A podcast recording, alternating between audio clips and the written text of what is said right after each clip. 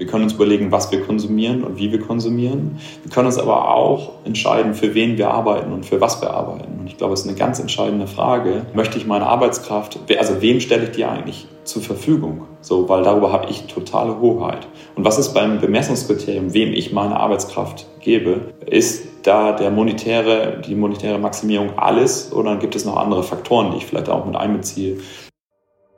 Willkommen zurück bei Climaware, deinem Podcast über die wissenschaftlichen Fakten und inspirierenden Interviews zur Lösung der Klimakrise. Und ein frohes neues Jahr 2021 natürlich. Falls ihr euch allgemein fragt, wie wir eine nachhaltige Wirtschaft nach der Corona-Krise aufbauen können, und falls ihr euch persönlich fragt, wie ihr dabei mit anpacken könnt und welche inspirierenden Menschen eine solche nachhaltige eigene Transformation als Vorbild bewältigt haben, dann ist diese Folge genau die richtige als Start ins neue Jahr für euch. Denn ich habe mich mit Friedjof Detzner unterhalten. Übrigens wurde das Interview noch in 2020 aufgenommen, also bitte nicht wundern. Er ist Startup-Gründer, Berater, Speaker, Entdecker und Abenteurer. Und neuerdings auch Business Angel. Aber einer von den Guten.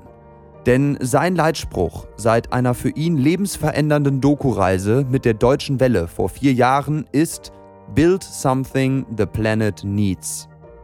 In diesem inspirierenden Interview teilt er seine sehr persönlichen und ergreifenden Erfahrungen in Asien, erklärt, wie er aus dem eigenen Reflexionsloch und dem Weltschmerz zurück in den unternehmerischen Optimismus gefunden hat und er erläutert, wie er heute nachhaltige Unternehmen aufbaut. Sein Rat an jede und jeden Einzelnen zum Schluss solltet ihr nicht verpassen, um voller Tatendrang und Zuversicht in dieses neue Jahr zu starten und die Klimakrise endlich mit anzupacken.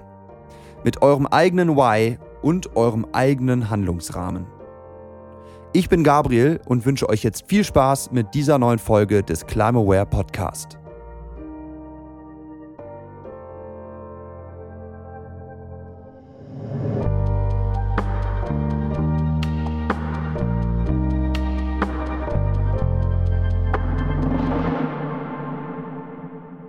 Friedjof oder Friedel, wie du auch oft genannt wirst. Äh, erstmal vielen, vielen Dank, dass du dir die Zeit nimmst, hier im Climaware Podcast dich ein bisschen interviewen zu lassen und von deinem ganzen reichhaltigen Wissen und Erfahrungsschatz etwas zu teilen. Vielen, vielen Dank. Ja, ich freue mich sehr, dabei zu sein. Vielen Dank für die Einladung. Ja, sehr gerne. Du bist eine von diesen Personen, die man nicht mal eben so mit einer Jobbezeichnung vorstellen kann und Bestimmt hast du manchmal ein bisschen Schwierigkeiten in so Formularen, wo man aus einem Dropdown-Menü irgendwie seinen Beruf mit einem Wort eintragen soll. ich habe dich in der Intro, die ich ja hier vor das Interview stelle, habe ich versucht, dich unserem Publikum mit den Begriffen Gründer, Geschäftsführer, Berater, Beiratsmitglied und ja, Startup-Techie mit Passion für die UN-Nachhaltigkeitsziele vorzustellen. Aber habe das Gefühl, dass wird deiner Person nicht ganz gerecht, da du auf einer langen Reise, über die wir noch sprechen werden hier im Podcast, auch Suchender, Abenteurer und Fragender selber warst. Du hast viele Menschen kennengelernt und selber Interviews geführt und daher ähm, hast du da natürlich selber Erfahrung auf, der, auf dem Platz des Fragenden und Kennenlernenden zu sitzen. Was war denn bei diesen Gelegenheiten stets dein bester Gesprächsöffner und deine beste erste Frage? Oh, das ist eine gute Frage. Also genauso wie du es beschrieben hast, das war für mich sehr neu, auf einmal dieser Suchende zu sein und nicht der, der immer der nur von sich erzählt. Ich kann es, glaube ich, gar nicht richtig pauschal beantworten. Ich habe probiert, irgendwie zu merken, wo ist eine Verbindung mit der anderen Person und wo ist eine Gemeinsamkeit, über die man einsteigen kann. Also was ich halt immer sehr, sehr spannend finde, ist natürlich die Frage, warum macht etwa jemand etwas? Ne? Also was ist die zugrunde liegende Motivation? Viel, viel spannender als das, was man macht finde ich, ist die Frage, warum man etwas tut. Die geht halt sofort viel tiefer und lässt viel tiefer blicken. Ähm, deswegen finde ich es super spannend zu merken. Und auch gerade, wenn Leute was Neues machen, was ist die Begründung, ähm, in diese Richtung zu gehen? Also die Frage nach dem Warum würde ich jetzt antworten. Mhm. So ein bisschen im Hinblick auf dieses Buch Start with Why von mhm. Simon Sinek. Ja. Das übrigens äh, an der Stelle auch eine, auch eine Empfehlung wahrscheinlich für die Zuhörerinnen und Zuhörer. Kann ich in die Show Notes packen. Wahrscheinlich genau. Ja. Ähm, also halten wir die Frage mal fest und äh, ich werde sie irgendwann im Interview stellen, an gegebener Stelle. Aber wir sind ja hier in einem Klimawandel-Podcast. Also wäre so als kleine Warm-up-Frage für dich, wann hast du denn das erste Mal vom Klimawandel gehört oder darüber gelernt? Und wie war deine Reaktion darauf, dein Gefühl damals? Wenn du da eine Anekdote zu teilen hast oder irgendwie, wann das das erste Mal war? Hm, das ist bestimmt 10, 15 Jahre her. Wenn ich ehrlich bin, hat es mich, glaube ich, früher nicht, also jetzt bewegt mich die Frage sehr, aber früher vielleicht nicht, nicht so stark, weil mir, glaube ich, die Komplexität der Auswirkungen von dem Klimawandel am Anfang nicht, nicht so bewusst waren und ich nicht so viele Verbindungen hatte, was es tatsächlich bedeutet. Deswegen kann ich, kann ich keine tiefe, bedeutsame Geschichte quasi dazu erzählen, sondern was mir vielleicht fast ein bisschen peinlich ist, weil äh, es jetzt ein so ein relevantes Thema ist und dem ich auch gerne meine Lebenszeit widme, war das früher nicht so und das war nicht so relevant und es ist relevant geworden durch verschiedene Ereignisse. Ja, ich, ich war immer da, ich wusste, dass es passiert, aber ähm, nicht so präsent. War das seit der Schule? Also hast du da das erste Mal dieses Wort Klimawandel, dass es sowas gibt, eine globale Erwärmung gehört? Wahrscheinlich zu Schulzeiten, aber ich habe jetzt, ich habe nicht diesen Tag, wo ich quasi so, okay, ich habe da das erste Mal davon gehört, sondern es ist als Problemstellung quasi ähm, immer präsenter geworden, aber ich habe nicht diesen, diesen Moment, ähm, wo ich sagen würde, oh, da habe ich davon gehört und jetzt lässt mich das nicht mehr los. Das war nicht so. Okay, ja, und jetzt stehen wir ja hier 2020 eben in einem Stadium des Klimawandels, was viele eine Klimakrise nennen. Mhm. Wir haben das Wort Krise zwar mittlerweile täglich in den Medien, Corona-Krise, Wasserkrise, ja, Armut und Hungerkrisen und eben auch der Klimawandel ist zu einer Krise geworden und viele sehen einen wichtigen Punkt, äh, diesen zu lösen oder diese Krise zu lösen, darin, dass wir uns transformieren müssen als weltweite Gesellschaft ähm, der, der Menschheit im Prinzip, von einem Just-for-Profit-Denken, also wo es nur um Profit geht, um Geld, um Bruttoinlandsprodukte, zu einer For-Profit and the Planet Gesellschaft, wo es eben auch darum geht, den Planeten zu erhalten, unsere Natur zu erhalten. Und diese Transformation, die wir im Großen im Prinzip jetzt brauchen, hast du im Kleinen für dich im, im Privaten sozusagen durchgemacht. Und das finde ich einen extrem spannenden Werdegang. Und eigentlich hatte ich, als ich dieses Interview vorbereitet habe, hatte ich vor, eben dich über deine Tätigkeiten zu befragen, bei Planet A gerade, wo es um Impact Investing geht und zu fragen, wie das Ganze mit dem Klimawandel zusammenhängt. Und das wären halt sehr viele Was tust du Fragen gewesen. Und du hast es gerade selber schon angerissen, das Warum ist eigentlich immer viel spannender und dein Werdegang ist wirklich extrem spannend, weil du diese Transformation auch durch eine innerliche eigene Krise durch, durchlebt hast und jetzt eben an dem Punkt stehst, wo du den Klimawandel und die Unnachhaltigkeit unserer, unserer Menschheit im Prinzip sehr, sehr dringend und wichtig findest, das zu adressieren. Und deswegen möchte ich in diesem, in diesem Interview eben deinen Werdegang durchgehen mit dir, nochmal in Retroperspektive und hab, war so frei, deinen Werdegang in acht Phasen zu unterteilen und habe da immer kleine Überschriften genommen ja, es gibt diesen schönen Satz von, von Gandhi, be the change you want to see in the world. Und im Prinzip hast du diesen Change selber gemacht und bist jetzt, glaube ich, gut dabei, selber das zu sein, was du in der Welt sehen willst. Und alles hat begonnen, natürlich in der Schule. Dabei hast du aber nicht wie alle anderen Jugendlichen das gemacht, was die so, was man so macht. Ich habe damals irgendwie war ich mit einem Motorroller unterwegs und fand natürlich auch irgendwie Mädels interessant und so weiter. Du ja wahrscheinlich auch damals, aber du hast eben nebenbei gegründet und Webseiten gebaut, während alle anderen den ganzen Tag was anderes gemacht haben. Was hat dich damals angetrieben in so jungen Jahren? Du, ähm, ehrlich gesagt, ein spielerischer Zugang. Computer haben mich fasziniert. Ich glaube, viele Leute in dem Alter. Ich fand es einfach ähm, sehr spannend, ehrlich gesagt, von Computern als quasi nur ein Mittel für Entertainment ähm, quasi anzufangen, etwas zu produzieren und das oder etwas zu gestalten. Und das war für mich dann Webseiten zu bauen. Das war 98, 99 und ähm, fand es sehr faszinierend, eigentlich quasi einen Computer zu benutzen, um eine Idee, die man hat, umzusetzen. Ja, das hat mir, das hat mir viel Spaß gemacht und ehrlich gesagt hatte es einen super spielerischen Charakter. Du beschreibst mich jetzt am Anfang so wahnsinnig zielstrebig. Ähm, ich glaube, das war ich zu der Zeit nicht. Oder also sieht in Retrospektive natürlich im Kontext der Geschichte zielstrebiger aus, als es damals dann war. Ich war auch nebenbei ähm, surfen und habe andere Sachen gemacht. Also ich hatte einfach super viel Spaß, einen Computer zu benutzen als ein Werkzeug, um Gedanken umzusetzen. So, das, und das klingt jetzt total hochtrabend. Äh, das hat viel Spaß gemacht. Deswegen habe ich diese erste Phase auch offene Neugier genannt. Und da würde mich interessieren, in dieser offenen Neugier, in diesem Spaß, diesem Ausprobieren, einfach sein, wie hast du da für dich Erfolg definiert, wenn du, wenn du das überhaupt schon so rational ge getan hast? Und welche Rolle hat Geld damals für dich gespielt in dieser Phase?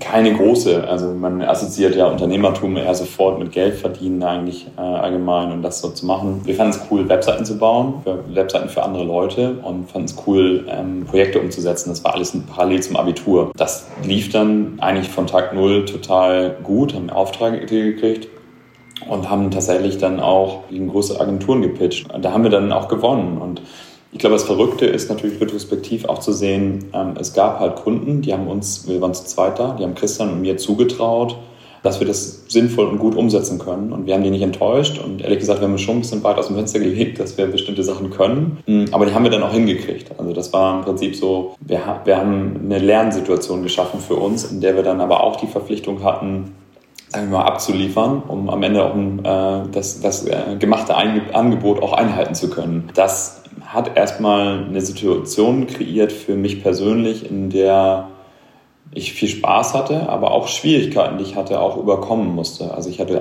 zum Beispiel, das ist ein bisschen absurd, weil ich im Moment jetzt öfter, jetzt sprechen wir im Podcast, ich hätte früher, ganz früher echt Schwierigkeiten, jemanden anzurufen und mich zu erklären und zu sagen, was ich eigentlich möchte. Letztendlich hat die Firma und die, das, der Wille, irgendwie das zu bauen, eine Situation kreiert, wo man mit manchen Problemen, die man selber hat, auch umgehen muss und da auch irgendwie rüberkommen muss, weil sonst geht es nicht voran.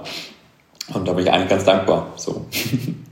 Ja, und aus, aus diesen ganzen Tätigkeiten mit ja, Christian auch zusammen hast du dann ja Jimdo gegründet, eine der Top-Werkzeugbaukasten für Webseiten im Prinzip. Ich glaube, viele von den Zuhörerinnen und Zuhörern kennen, kennen diese Werkzeugkästen mittlerweile, wo man sich eine eigene Website zusammenbasteln kann. Das hast du eben damals ganz stark äh, vorangetrieben, dass das heute möglich ist. Das lief alles super, wunderbar. Ihr seid dann relativ schnell auch profitabel geworden und du warst 18 Jahre dann im Prinzip Unternehmer und Geschäftsführer.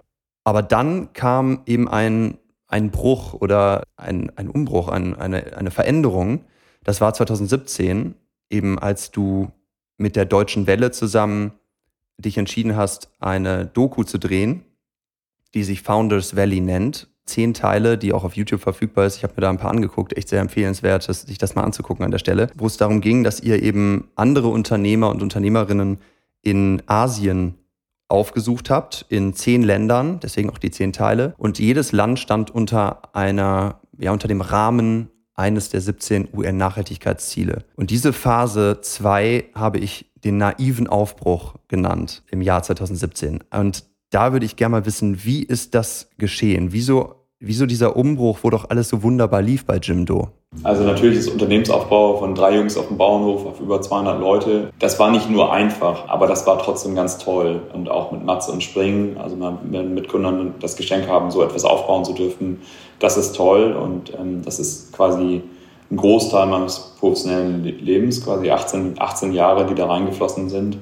Und wenn man so will, ist das vielleicht so der, meine berufliche Ausbildung könnte man sagen. Also von kleinen Team hin zu größeren, Hiring, Management, wie baue ich da eigentlich das auf? Wie bringe ich strategische Ausrichtung in immer größer werdenden digitalen, äh, digitales Unternehmen? Das ist großartig. Und nach 18 Jahren habe ich für mich gemerkt, das ist halt auch wirklich alles, was ich gemacht habe in meinem Leben. Und das ist super toll. Und mein gesamtes Umfeld kannte mich eigentlich auch nur als die Person, die das jetzt gemacht hat. Insofern fiel es mir, glaube ich, selber schon sogar schwer, denken zu können, dass ich auch mal was anderes mache. Aber es ist, es ist da gewesen und habe auch das große Glück, dass mein Mitgründer Matthias sehr viel Lust hat, die Firma weiterzuführen und das auch wirklich sehr gut macht. Und dadurch, also weil ich dieses Gespräch quasi geführt und gesucht habe, habe ich gemerkt, oh Mensch, da entsteht eine Chance, eigentlich noch was anderes machen zu können. Und das ist ehrlich gesagt ein bisschen scary und cool gleichzeitig, weil man natürlich sich dann loslöst von dem, was man einfach ja, gemacht hat und äh, aufgebaut hat. Und man geht in eine Situation, die erstmal per se nicht total klar ist, was, was ist denn dann der nächste Schritt. Und ich bin sehr froh, äh, kann heute sagen, dass ich das gemacht habe, weil ich sehr viel lernen durfte auf dieser Reise und mir das natürlich eine andere Perspektive oder ein umfassenderes Weltbild vermittelt hat, diese Reise. Aber um zurückzukommen zu deiner Frage, ich glaube, ich hatte einfach Lust und Durst nach Neuem.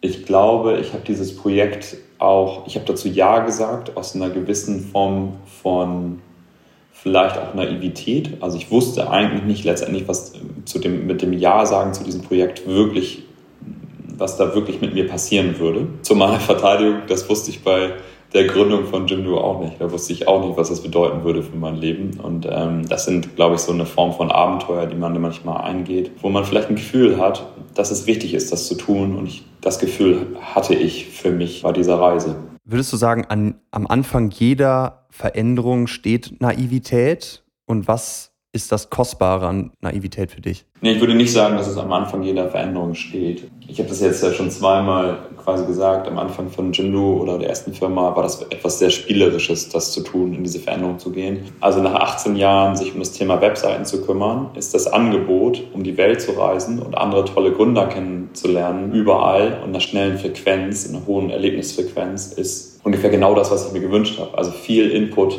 in einer kurzen Zeit zu vielen verschiedenen Themen. Also ich hätte es eigentlich ja gar nicht viel besser treffen können, wenn man quasi neugierig ist, viele Sachen in, in einer schnellen Frequenz zu sehen. So, und es war natürlich auch nochmal ein neuer, eine neue Perspektive, irgendwie so sowas wie eine Fernsehsendung zu machen, aber darum geht es gar nicht so doll. Sondern es geht wirklich die Möglichkeit, umfassend zu lernen, rauszugehen und Sachen selber mit den eigenen Augen sehen zu können und erleben zu können. Ja, und das verbunden auch noch quasi dieser Rollenwechsel in das Fragende hinein. Das war für mich zu dem Zeitpunkt total ungewöhnlich, ähm, weil ich ja quasi immer der Sender quasi für mein eigenes Unternehmen war. Und auf einmal legst du die Rolle ab. Es geht um was völlig anderes. Du bist der Suchende. Du gehst raus und suchst und reist und triffst Leute. Und ich glaube, das, das war eine total tolle Möglichkeit, weil ich mich in so einer neuen Rolle, also ich, ich musste, ich durfte die einfach ausüben, diese neue Rolle. Und hatte kein Skript, sondern durfte halt mit, mit allen Menschen vor Ort, in allen Ländern, egal, also ob es Wissenschaftler, Politiker, Gründer, äh, Menschen, die einfach leben, völlig verschiedene Kulturkreise, durfte da völlig verschiedene Altersdurchschnitte so, also durfte da einfach der Suchende sein und musste das auch erst lernen, aber hab äh, so hab dann irgendwann gemerkt so ja, das ist total cool, das möchte ich jetzt hier machen. Ja, hast du, hattest du denn da gar keine Angst während dieser Phase der Entscheidung, sag mal, wo das Gespräch eben mit deinem Mitgründer anstand, dass du jetzt bei Jimdo da diese Pause einlegst und da rausgehst für diese Dokumentationsreise, da eben diese bekannten Strukturen zu verlassen und etwas völlig Neues auszuprobieren, eben mit dieser im positiven Sinne Naivität, die du angesprochen hast. Welche Rolle hat da Angst gespielt? War die gar nicht da oder hast du die einfach überkommen? Nee, die war nicht so, die war nicht so präsent. Also ein Unternehmen aufbauen heißt im besten Fall, dass man sich selber als Engpass irgendwie von so einer Organisation auch erkennt und sieht und immer fragt, wer könnte diesen Job eigentlich besser machen und wie kann ich eine Situation bauen, dass die Menschen das besser machen können. Und so war es für mich, dass ich vielleicht früher mal der beste Designer war, um diese Software, das Softwarekonzept zu erschaffen, aber das bin ich überhaupt nicht mehr. Also jetzt sowieso nicht mehr. Und die Frage ist ja eigentlich, wie kann man Verantwortung auch übertragen in die Hände von anderen Menschen? Und ich glaube auch jetzt für das Unternehmen Jimdo ist Matze auch der beste Geschäftsführer. So. Und ich glaube, wenn in den letzten Jahren für mich auch klar geworden ist, dass ich viele Verantwortung auch gerne überführe in die Hände von anderen Menschen, dann ist das nicht mehr so scary. So, dann wird man auch in gewisser Weise ein bisschen freier, wieder mehr Dinge zu tun und auch wieder mehr Input. Das heißt, es war jetzt, es war keine augenblickliche Entscheidung. Ich gehe jetzt auf einmal raus sondern ich habe schon so den Entschluss gefasst, ich gehe jetzt, ich übertrage Verantwortung und gehe Stück für Stück raus und das ist dann auch so ein Prozess von einem halben Jahr, dreiviertel Jahr und dadurch, dass Matze Lust hat, weiterzumachen, hat sich das so ergeben und es war dann auch in dem Form nicht so scary. Genau, würde ich rückblickend so beschreiben. Ja, und dann kam doch diese Reise von den 100 Tagen, in denen du mit dem Team von der Deutschen Welle zehn Länder bereist hast. Das waren die Mongolei, Hongkong, Taiwan, Malaysia, Singapur, Indonesien, Bangladesch und schließlich Indien. Und in Indien habt ihr euch eben das UN-Nachhaltigkeitsziel Climate Action, also Klimawandel im Prinzip, ausgesucht und dort auch wirklich spannende Unternehmerinnen und Unternehmer getroffen, die Solarzellen auf irgendwelche Dörfer off the grid platziert haben und da die Leute gebildet haben in Energiegebrauch und Sparen. Also da waren wirklich sehr, sehr viele beeindruckende Szenen in diesem Video der Dokumentation. Was waren denn jetzt in Bezug auf den Klimawandel in dieser Indienreise die prägendsten Erfahrungen, die du da gemacht hast? Ja, ich hatte das Glück, dass ich mit fünf Journalisten von der Deutschen Welle quasi eng zusammengearbeitet habe. Und das heißt, ich hatte richtig, ich hatte richtig Power, quasi tolle Personen zu finden und viele Personen zu finden. Und ähm, ja, vielleicht auch eines der eindrücklichsten Erlebnisse, weil es einfach so, so, so krass ist, war ein Gespräch mit einem Farmer in Zentralindien. Der hatte die dritte Missernte in Folge und hat dann Pestizide getrunken, um sich umzubringen, damit sein Sohn auch eine Waisenrente bekommt. Und der hat das überlebt und dann habe ich mit dem gesprochen in einem Dialekt, dass ich zwei Übersetzer brauchte, quasi um mit ihm sprechen zu können. Und wenn man halt dieses Einschicksal betrachtet und das irgendwie mal äh, äh, die Denkweise wirklich lernt und halt lernt, okay, der Saatkalender, der halt früher funktioniert hat, der funktioniert nicht mehr. Dann Dürre ist zu unterschiedlichen Zeitpunkten, Starkregentage. Er kennt eigentlich den Begriff Klimawandel eigentlich gar nicht. Und dann merkt man, um quasi ein bisschen rauszuzoomen, der Bereich, wo er lebt, der heißt auch Suicide Belt, weil man die Korrelation zwischen der Selbstmordrate von den Farmern und den geänderten Wetterdaten statistisch belegen kann. So, und das macht dann so ein Phänomen, was wir Klimawandel nennen, auf einmal sehr greifbar anhand von dieser Geschichte, wenn du diese Person interviewst und der dir das erzählt, dann ist es einfach ein, ein natürlich ein völlig anderer Zugang, den man selber gewinnt zu dem Thema, wenn man merkt, hier geht es wirklich um Leben und Tod. Und die Person, die darunter leidet, hat Klimawandel nicht verursacht. Also das, der hat einfach nichts damit zu tun durch sein Handeln. Also, der hat nichts falsch gemacht. Mm. Und da stellt sich natürlich schon die Frage, ähm, auch wiederkehren, wie sind eigentlich die ganzen Systeme miteinander versetzt, äh, vernetzt? Wie, wie kommt es eigentlich dazu? So, das sind natürlich klare Fragen, wo wir uns alle auseinandersetzen. Ähm, die Form der Dringlichkeit ist irgendwie etwas anderes, wenn man das persönlich erlebt. Und ich glaube, das ist ja auch irgendwie das, was, was mir da passiert ist, dass man auf einmal selber an dieser fragenden Situation ist mit so jemandem und dann probiert die, sich die Lebenswelt von, von, von diesem Pharma zu erschließen. Und dann hängt man halt auch relativ sprachlos selber da, wenn man es verstanden hat. Wie würdest du denn dein, dein erstes Gefühl dann in dem Moment beschreiben? War das Trauer, Mitgefühl, Mitleid? War das, oder war das Wut, Ohnmacht? Als du dann da abends ins Bett gegangen bist, äh, dann, dann schwirren einem ja die Erfahrungen durch den Kopf. Was hast du da gefühlt? Ja, ich bin einfach manchmal ziemlich still geworden, ehrlich gesagt. Eigentlich bin ich immer relativ viel, dass ich laut bin und irgendwie lache und also viel. Hm, es hat einfach viel mit mir gemacht und ähm, das ist jetzt ein Erlebnis. Ich ich glaube, irgendwann hat sich eingestellt, so am Anfang war das so Abenteuer und dann lernt man über, keine Ahnung, diese eine Situation und denkt man, ja, krass, hm, okay. Und dann lernst du über diese, keine Ahnung, diese und jene und noch eine, also das sind mehrere von diesen Erfahrungen. Das ist natürlich, also mir ist schon bewusst, dass ich eine problemorientierte Reise gemacht habe, weil wenn ich die Lösungen vorstellen will, muss ich ja die Probleme erzählen.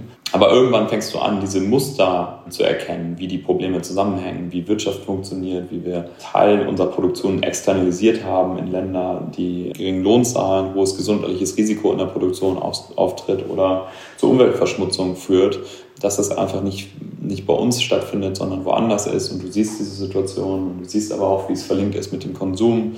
Jetzt auch wirklich ohne, ohne jetzt einen Finger zu zeigen, sondern du, begreifst einfach mehr, wie vernetzt die Wirtschaft ist. Und es gibt auch keine total einfachen Lösungen oder Antworten auf die Probleme unserer Zeit, aber du, du begreifst einfach die, die Komplexität ähm, des Systems einfach viel mehr. Und dann wirst du erstmal sprachlos, weil du, wenn, je mehr du auf die Komplexität guckst, desto mehr wird dir auch bewusst, naja, das ist über einen längeren Zeitraum entstanden und das lässt sich auch nicht wahrscheinlich nicht einfach so schnell abbauen. Und dann wirkt das erstmal übermächtig und groß. Ja, du hast diese Gefühle natürlich vor Ort gehabt aber hast natürlich diese wahnsinnig prägenden Erfahrungen auch alle mit nach Hause gebracht, dann im Dezember 2017, als die Reise vorbei war und alle Shots im Kasten waren sozusagen. Und dann, ja, hast du selber auch schon mal beschrieben in einer anderen, in einem anderen Interview-Setting, dass du da in irgendwie eine Art Reflexionsloch wirklich gefallen bist, weil das eben so einprägsame und auch emotionale Erfahrungen waren da vor Ort, wie du eben die Probleme und den Klimawandel wirklich nicht nur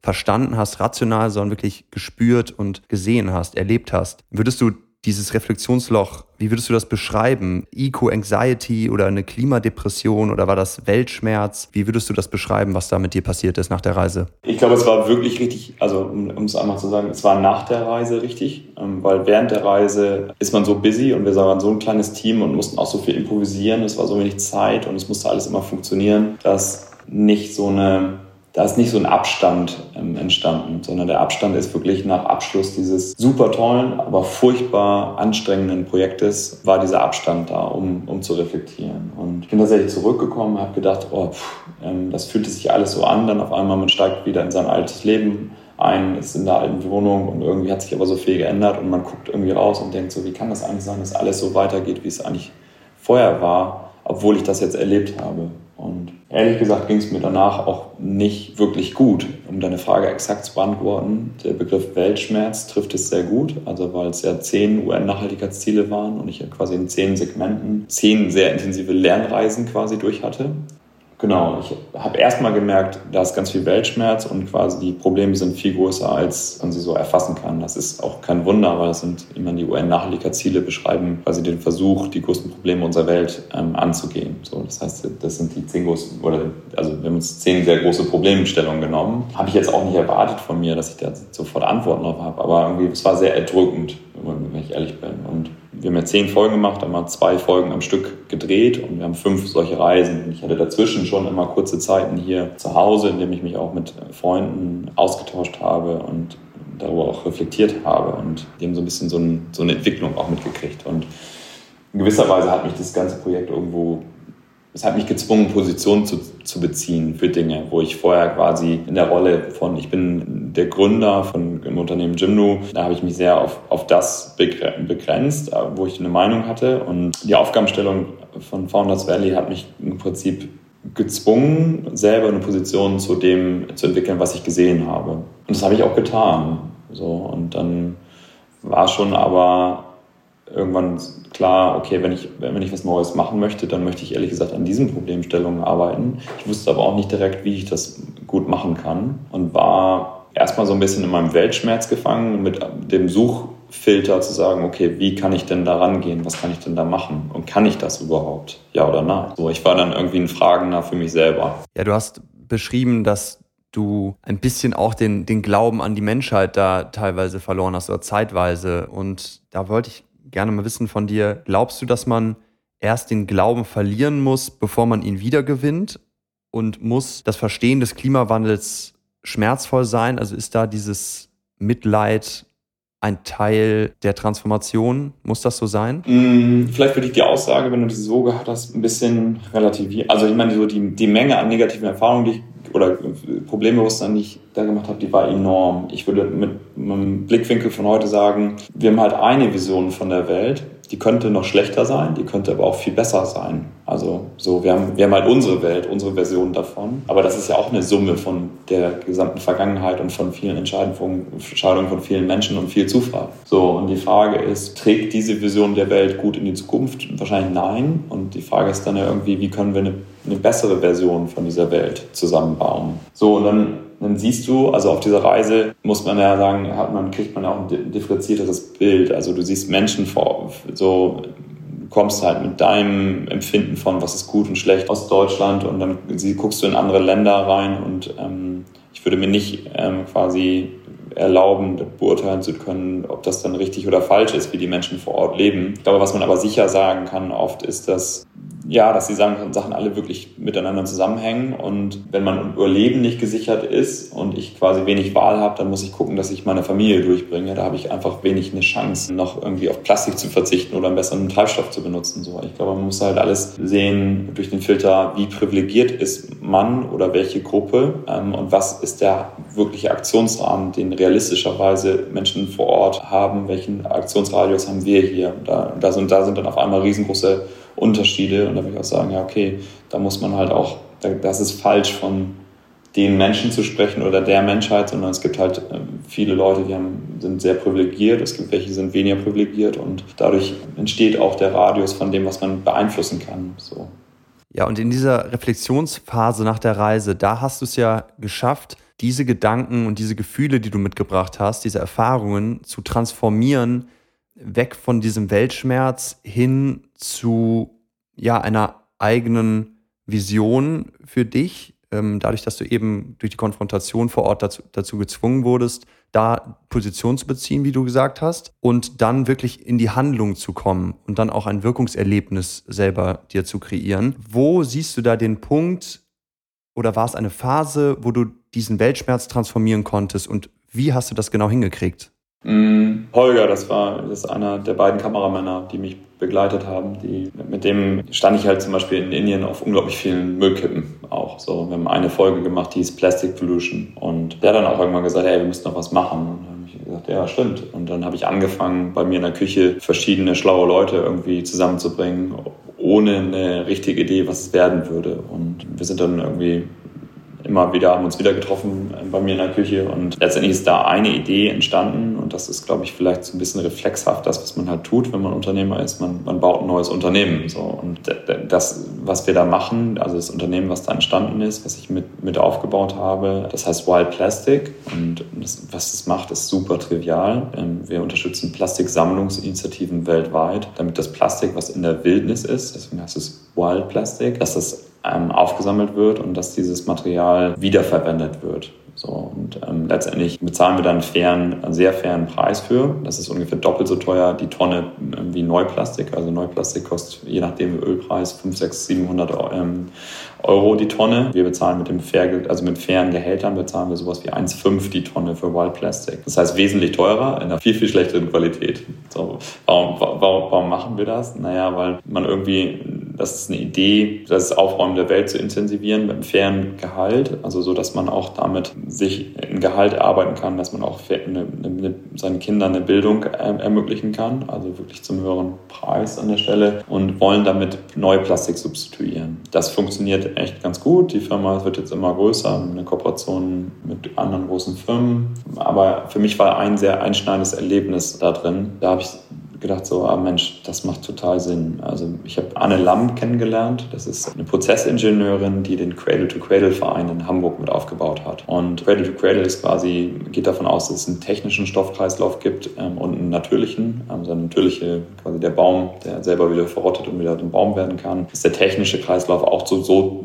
gestaltbar, dass man Produkte letztendlich endlos zirkulieren lassen könnte. So, und die hat uns geholfen, darum geht es gar nicht so doll, aber die hat uns geholfen, eine LCA zu berechnen für Wild Plastic. Eine LCA steht für Lifecycle Assessment. Und hm, was man da macht, ist, dass man sich ein Produkt anguckt in dem gesamten Lebenszyklus und quasi eigentlich guckt, wie, wie kann ich vereinfacht gesagt den ökologischen Fußabdruck eines Produktes berechnen. Und wenn ich das für zwei Produkte mache, dann kann ich die auch ins Verhältnis setzen. Im Fall von Wild Plastic, das ist eine neue Plastikmülltüte, eben aus Öl, guckt den Produktionsprozess an, guckt, welche hm, Masse-Energiebilanzen quasi da aufgestellt werden in, in der Erstellung und der Referenzcase für Wild Plastic war halt, okay, ähm, da wird zum Beispiel Plastik in Haiti gesammelt. Wie wird das gesammelt? Wie wird das zusammengefahren? Und mit was, also wie, wie wird das nach Europa transportiert mit dem Schiff? Und dann gucke ich mir da die verbundenen Emissionen auch damit an. Und ich kann halt zwei Produkte in Relation ähm, setzen. Und da habe ich was Entscheidendes gelernt für mich. Also erstmal die Rechnung ist für uns aufgegangen, das wusste ich gar nicht. Also eine, Wild Plastic Mülltüte ist 76 Prozent weniger CO2 emittiert als eine neue Plastiktüte. Und das war für mich erstmal ehrlich gesagt eine Überraschung, weil ich dachte so, ja, mit, der, mit, dem, mit dem Transport ist ja eigentlich auch nicht so cool, ist auch nicht so cool. Ähm, aber der gewichtete Faktor äh, quasi, die Neuplastikproduktion ist viel schlimmer. Das ist ein viel entscheidenderer Faktor. Und da habe ich gemerkt, ah Mensch, diese LCA-Betrachtung ist ja eine super gute Methode, eine gewichtete Argumentation darüber zu führen, welches Produkt ist eigentlich gut oder eher gut und welches eher schlecht. Und das hat für mich damals so relativ laut Klick gemacht im Kopf, weil ich auf einmal eine Systematik hatte, dass man quasi Wirtschaft nicht nur beurteilen sollte, was, was man verkaufen kann, sondern man auch eine Methodik entwickeln kann, was ist denn tatsächlich gut für den Menschen und den Planeten und was auch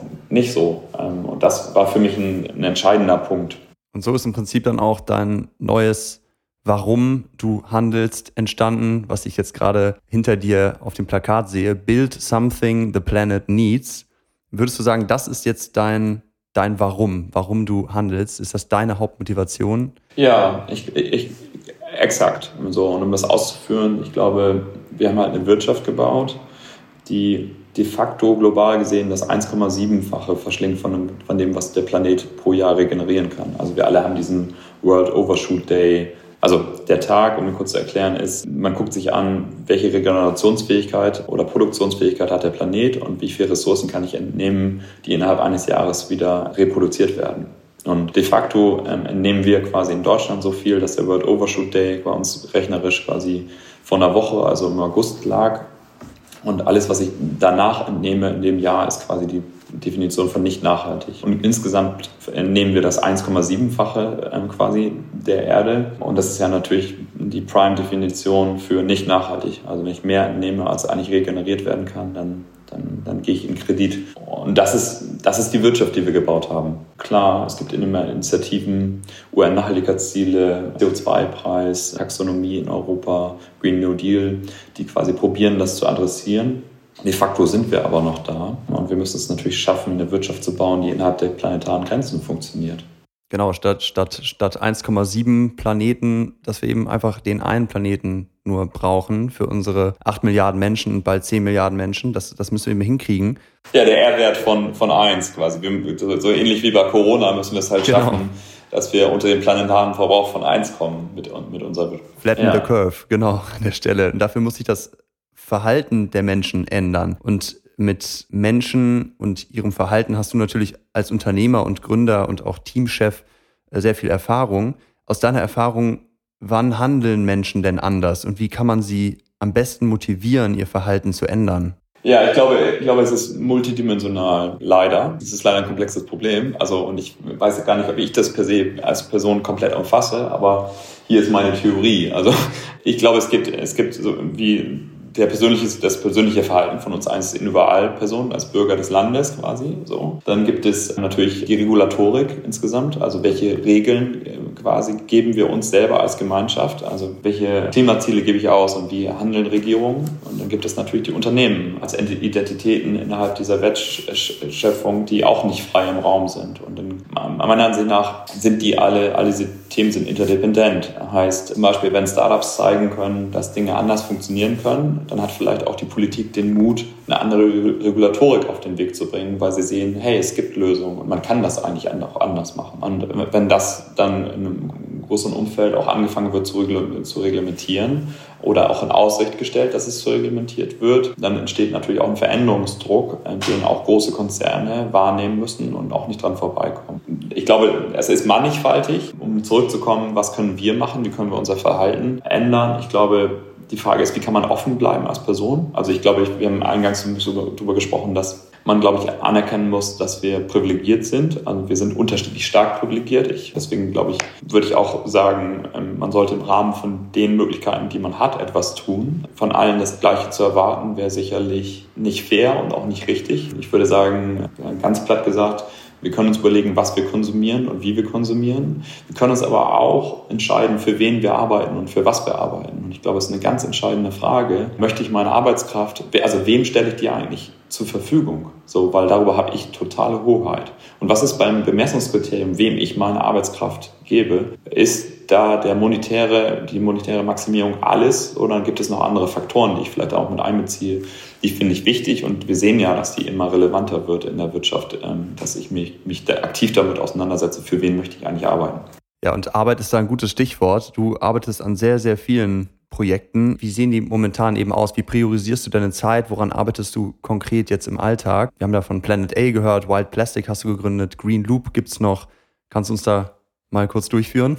Genau, ja. Ich habe eigentlich überlegt, so, ja, das, was Wild Plastic macht, ist cool, so. Aber die Frage ist, wie können wir mehr solche Sachen auf den Weg bringen? Also ich glaube, abstrakt gesprochen müssen zwei Sachen passieren. Die existierenden Großunternehmen müssen sich verändern und müssen quasi mehr Teil der Lösung werden. Und dann gibt es aber die Leute und die, diese, diese Gruppe liegt mir näher. Ich glaube, es muss aber beides passieren. Es gibt die Leute, die aus einer gewissen Haltung heraus Unternehmen gründen, nicht mit dem Gedanken, damit den maximalen Reibach zu machen, sondern eine, ein Produkt oder etwas auf den Markt zu bringen, was Teil dieser positiven Veränderung ist. Das sind so wie ich das erlebe, oft sehr stark intrinsisch motivierte Personen, die sagen, hey, zum Beispiel Wild Plastic, das, da, das, das führt jetzt Chris, das Unternehmen, der ist einfach so überzeugt davon, dass er das zum Erfolg machen möchte. Und das ist ein tolles Beispiel, weil da kooperieren wir jetzt mit Otto zum Beispiel. Die neuen Umverpackungen von der Folie sind dann aus wildem Plastik, also auch mit großen Konzernen arbeiten wir da zusammen. Und jetzt springe ich zurück. Die Frage, die ich mir gestellt habe, wie, wie können wir eigentlich machen, dass es mehr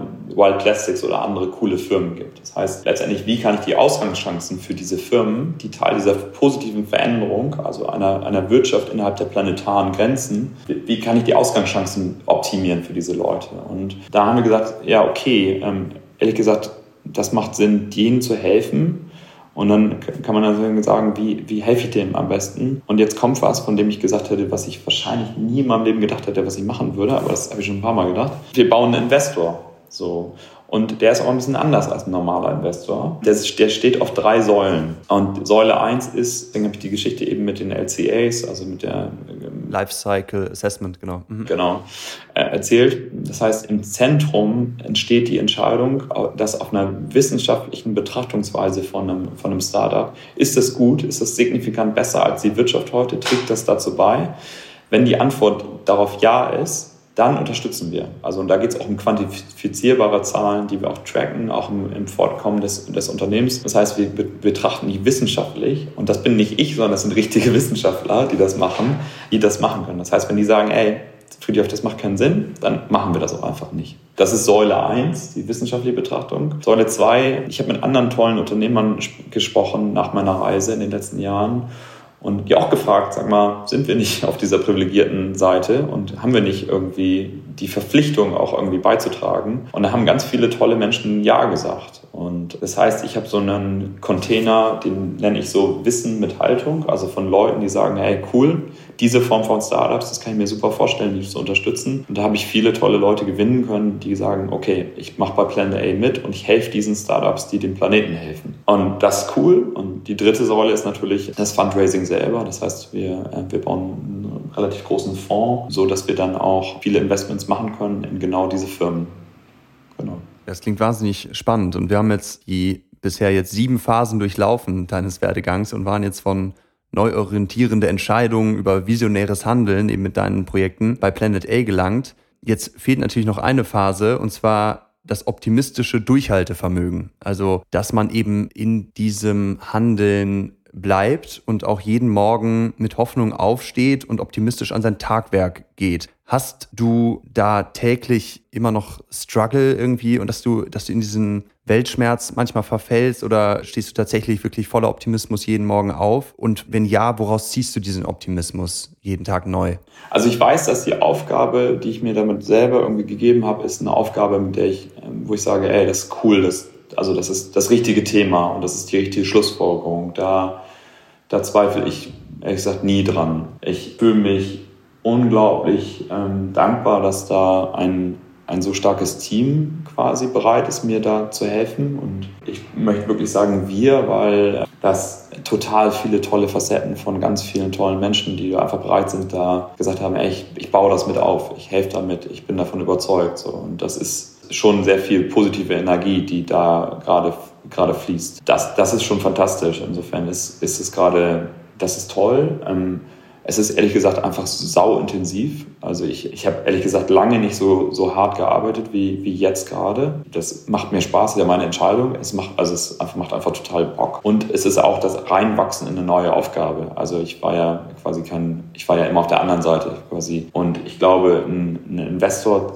aufzubauen, das ist ja auch kein, kein Pappenstiel. Und letztendlich gibt es da Leute, die die uns Geld anvertrauen, dass wir das gut investieren, ähm, aber eben auch in eine positive Veränderung und auch in die Idee. Und letztendlich geht es darum, dass wir die alle sehr gut informiert halten und die wissen, warum wir das tun und wie wir die Entscheidung treffen. Und das ist einfach gerade sehr spannend, so etwas aufzubauen und das zu machen. Und wir kommen ehrlich gesagt ziemlich gut voran. Und ich bin in einer ausführenden Phase, würde ich sagen, einfach gerade. Also wir haben jetzt darüber gesprochen, was dahin, uns dahin gebracht hat. Und Corona, ehrlich gesagt, war für uns so ein Punkt, also auch für mich persönlich, okay, ich kann nicht aus der Tür, ich kann auch nicht surfen gehen oder andere Sachen machen. Ich, also das war so eine äußere Situation, die einfach dafür gesorgt hat, dass ich quasi zu Hause eingesperrt war. Und dann habe ich auch gesagt, ja, okay, dann aber auch jetzt wirklich, wirklich. Und das war, ehrlich gesagt, das war wie so ein Schalter für uns als Team, wo wir dann gesagt haben, okay, jetzt, jetzt setzen wir es auch einfach um. Also jetzt machen wir. Und dann hat das so eine Eigendynamik gerade entwickelt, die ganz toll ist und die viel Spaß macht. Aber das ist auch ein sehr langfristiges Engagement, also so einen Fonds aufzubauen. Da sagst du ja, ich habe jetzt irgendwie eigentlich implizit die Entscheidung getroffen, okay, für die Fondslaufzeit von zwölf Jahren ist es jetzt auch das, was ich mache. Und das ist in, lustigerweise ein bisschen anders als ein Unternehmen, was du aufbaust. Da äh, stellt sich also da, da, stellt man sich nicht so aktiv diese Frage in, in die Zukunft. Jedenfalls habe ich das nicht gemacht. Ich habe das einfach getan. Und jetzt ist es so, ich bin in so einem Wirkungsfeld, wo es auch darum geht, dass ich dieses Versprechen natürlich den Leuten mache. Ja, ich höre ja bei dir raus, dass du eben den Optimismus daraus ziehst, mit anderen Menschen zusammenzuarbeiten, der richtigen Vision zu folgen, die du innerlich dann eben manifestiert hast durch deine Erfahrungen und dann eben vom Kopf und den Gefühlen in die Handlung, in die Tat zu kommen und wirklich zu machen und anzupacken. Hast du denn jetzt für unsere Zuhörerinnen und Zuhörer noch irgendeinen Tipp, wie man sich von außen durch irgendein Format so ein bisschen Optimismus, Unterstützung holen kann, irgendein Buch, oder ein Film, der dich berührt hat oder ein Podcast vielleicht, was dir noch ein bisschen einen Optimismus-Schub gegeben hat, vielleicht auf deinem Weg? Ich glaube, es ist ganz wichtig, glaube ich, sein Warum zu finden. Je mehr ich quasi auf das Thema der Klimakrise natürlich rein reingucke, desto mehr merkt man, dass die ganzen Themen, die ganzen SDGs, die sind auch interdependent. Ne? Also wenn ich was gegen Plastikverschmutzung mache, dann tue ich auch gleichzeitig was gegen Klimawandel. Also was ich damit sagen möchte, ist, viele dieser Sachen sind sehr stark verlinkt. Deswegen würde ich auch sagen, naja, wenn man für sich selber ein Thema identifizieren kann, was vielleicht auch über einen Umweg einen sehr guten Beitrag machen kann, dann ist es auch okay ist auch, also ich glaube, es geht darum, sein Wirkungsfeld zu definieren, worauf man selber Lust hat. Wenn ich jetzt was sagen würde, ein Buch oder das, dann, dann, dann primet es das so. Vielleicht ist quasi die Aufforderung eher zu sagen, ja, selber auf die Suche zu gehen. Die offene Suche. Die Neugier. Ja, ich hoffe, dass dieses Gespräch und dieses Interview und deine ganzen Erfahrungen ein bisschen ein Rezept sein können, vielleicht für die, für die Zuhörerinnen und Zuhörer, dass sie selbst eben diesen Wandel von, ich nenne es mal Just for Profit denken zu For Profit and the Planet denken und Tätigkeiten kommen. Ja, leider ist unsere Zeit um. Ich würde schon wirklich noch, noch sehr gerne lange mit dir weiter mich austauschen. Aber hast du zum Abschluss Lust, noch drei kurze Abschlussfragen zu beantworten? Mhm, ja, klar, machen wir. Okay, super. Ähm, wenn du gleich nach dem Schluss dieses Interviews allen Menschen auf der Welt einen Satz als Textnachricht auf ihr Handy schicken könntest, was würde der aussagen? Hm. Ist ein bisschen tricky, die Frage, ich weiß. Mhm. Kann natürlich mit dem Klimawandel zusammenhängen, mhm. aber auch alles sein. Ich würde sagen, ähm, bleibt offen und gebt euch Mühe, offen zu bleiben, auch wenn, wenn man durchs Leben geht. Also ich glaube, ähm, Offenheit zu bewahren wird umso schwieriger, je, je weiter man so ist im Leben. Also genau, ich habe da kein Patentrezept, aber ich glaube, das ist eine super Sache, für, auch für einen selber. Dann würde ich sagen, Liebe ist immer wichtig, also äh, als Motivation für das Handeln. Ähm, und das kann mannigfaltig sein. Ja. Ja, und ich würde sagen, sucht euer, euer Warum. Also warum tut ihr das, was ihr tut? Und das kann klein und groß sein. Das, kann, das ist aber richtig, wenn ihr das wisst. Wunderschön. Ich äh, würde mir wünschen, so eine Textnachricht irgendwann mal auf meinem Handy zu, zu bekommen. irgendwo aus dem All. ähm, was ist denn das Effektivste, was jetzt eine Zuhörerin oder ein Zuhörer von uns morgen, wenn er, wenn er oder sie aufsteht, tun kann gegen den Klimawandel? Also wenn es so einen Tipp von dir gäbe, was ähm, dem Herzen liegt. Ja, ich würde sagen, vielleicht drei Antworten. Also eins, eins würde ich wieder wiederholen. Ähm, was konsumiert ihr? Für wen arbeitet ihr? Und das dritte würde ich gerne sagen, ähm, sprecht mit Leuten, die eine andere Meinung haben als ihr. Also weil sich, sich, sich zu bestätigen bei Leuten, die gleich über die Dinge nachdenken wie man selber, bringt so halb viel. Ich glaube, der Diskurs mit anderen Menschen ist, ähm, ist etwas, der ist, der ist wertvoll. Und ähm, ich glaube, wir merken das im Moment wie, ja, wie, ich kann nicht sagen, wie jemand zuvor, aber wir merken das wieder, dass es dieser Diskurs oft wichtig ist und dass es irgendwie verschiedene Gruppen gibt, ähm, die verschieden denken. Und ich glaube, da die Hand zu reichen und miteinander zu sprechen, ist total wertvoll. Ja, wie du gesagt hast, die Offenheit zu behalten, ne? ganz, ganz wichtiger Punkt.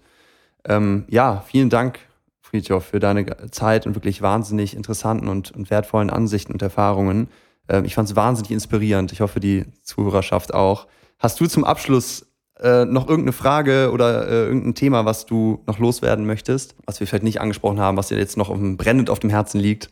Ja, vielleicht. Das Einzige, was ich sagen will, wir machen da jetzt eine Sache mit Planet A und das ist ein, das ist ein Ding. Die, natürlich ist total klar, die Veränderung muss größer sein. Ähm, so, die müssen zwischen uns sein, aber auch das, was wir machen, kann gerne kopiert werden von anderen Menschen. Ähm, die Idee, auf einer wissenschaftlichen Basis anzugucken, welche Geschäftsmodelle sind eigentlich gut für den Planeten und für die Menschen, sollte einfach was sein, was, womit sich mehr Menschen auseinandersetzen. Und ich, ich glaube, wir werden halt nur eine bessere Form dieser Welt bauen, wenn wir das tun. Da habe ich eine ganz starke Meinung. Und Wirtschaft ist ja kein Selbstzweck, sondern ähm, hat auch eine Rolle für uns als die Menschen, die auf dem Planeten leben. Und geht auch darum, dass es uns gut geht, aber eben auch langfristig gut geht. Und wenn man das einfach mit bemisst, dann weiß man, dass manches Handeln vielleicht eher aufhören sollte, anderes sollte eher stärker werden. Insofern ja, wissenschaftlich auch auf Businessmodelle raufzugucken, ist etwas, was meiner Ansicht nach fehlt. Und das sollte normal werden. Wissenschaftlich mit den Menschen im Hinterkopf sozusagen genau. oder eigentlich vorne, ja. vorne weg. Ja, also wissenschaftlich als Methode. Genau, als Methode, ja. Mhm.